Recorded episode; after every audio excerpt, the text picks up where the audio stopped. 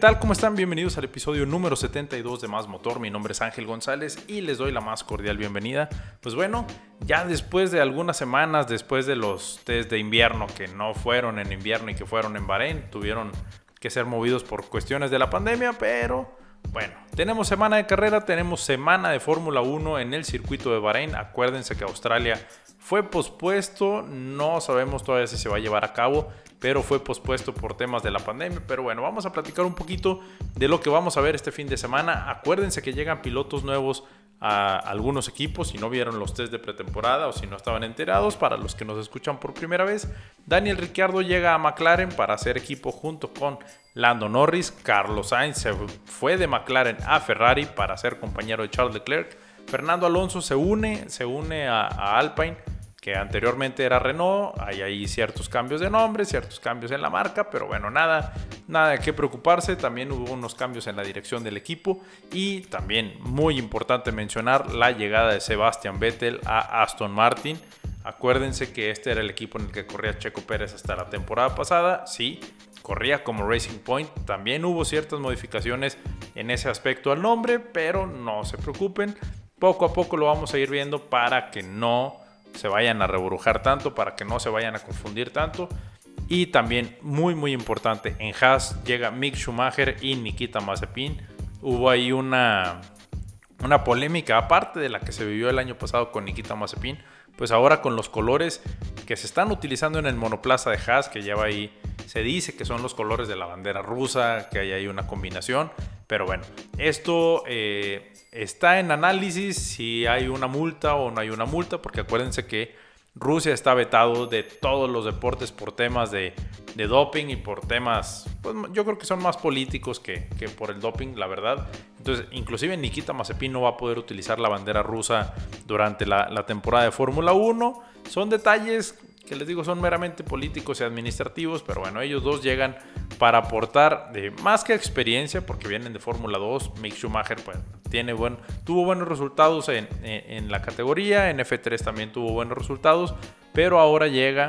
para aportar experiencia y pues también aportar capital capital al equipo, que es lo que está buscando Haas. Haas está buscando mucha, mucha inversión, está buscando patrocinios. Si ya, si ya vieron la serie de Netflix Drive to Survive, ahí se van a dar cuenta de lo que les estoy hablando. Lo que necesitaba Haas realmente era dinero. Lo obtuvieron con Nikita Mazepin, al punto de, de, cambiarle los colores al monoplaza y, y, también se hicieron ahí de algún patrocinador que les exigía que hubiera un piloto alemán eh, de titular en Haas. Entonces, pues bueno, de ahí se agarraron un poquito para, para, para hacer este, estas modificaciones en el monoplaza, para ojalá que puedan tener un, mejor rendimiento. Eh, hasta ahí vamos con, con, con el tema de los pilotos. Ya sabemos, a Red Bull llega Sergio Checo Pérez, el piloto mexicano que tiene que aprovechar este año. Eh, como único año de contrato, no sabemos si se vaya a extender eh, por, por, más tiempo e, este contrato, pero por lo pronto Checo Pérez va a tener que aprovechar al 100% este año para sacar el mayor número de puntos y pues como ya lo había mencionado y tal cual hay que decirlo, así como se le consideró mucho tiempo a Valtteri Bottas el escudero de Lewis Hamilton, eh,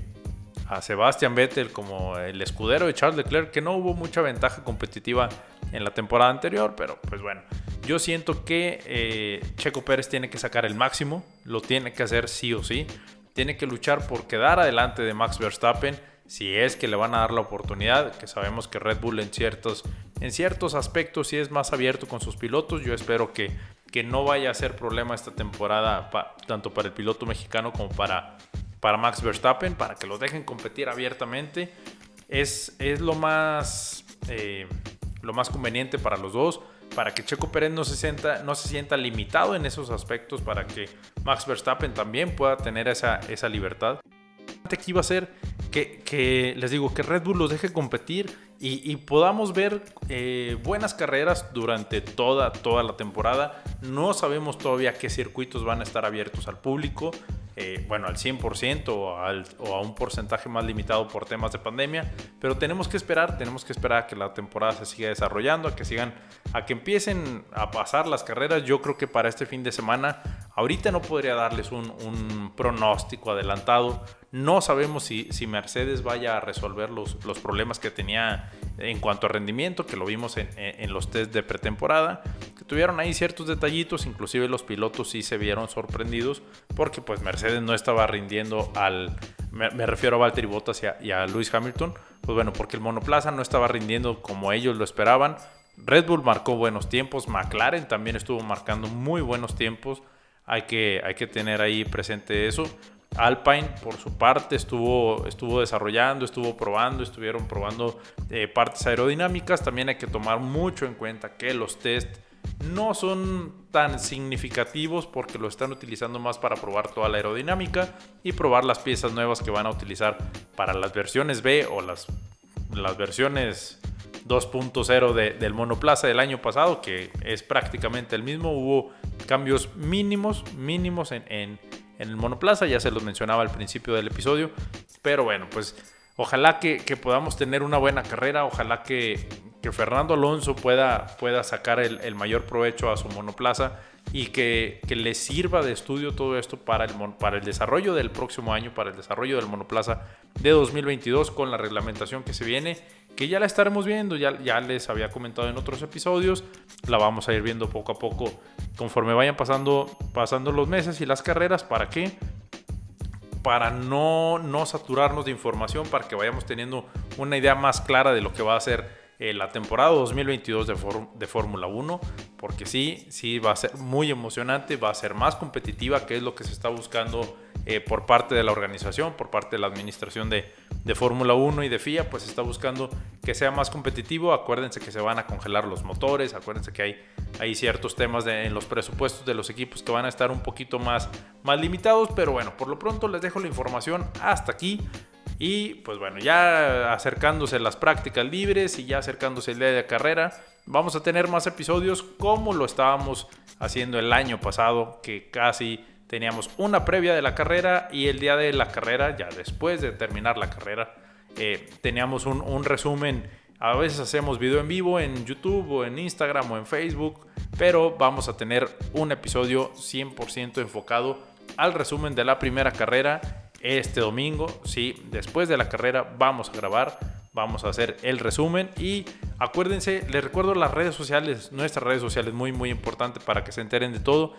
Si no van a usar F1 TV, si van a batallar un poquito en ver la, carrera, en Twitter van a poder ver el minuto a minuto de lo que está sucediendo en, la, en el circuito de Bahrein. Les recuerdo la cuenta de Twitter, arroba más autos motor. En Instagram también estamos con más autos motor, en Facebook también con más autos motor y en YouTube nos encuentran como más motor. Les resaltaba lo de Twitter para que estén enterados el minuto a minuto de la carrera y para que tengan todo, todo el panorama de lo que está haciendo la temporada de Fórmula 1. Bueno, me despido, mi nombre es Ángel González, nos vemos y nos escuchamos en el episodio número 73.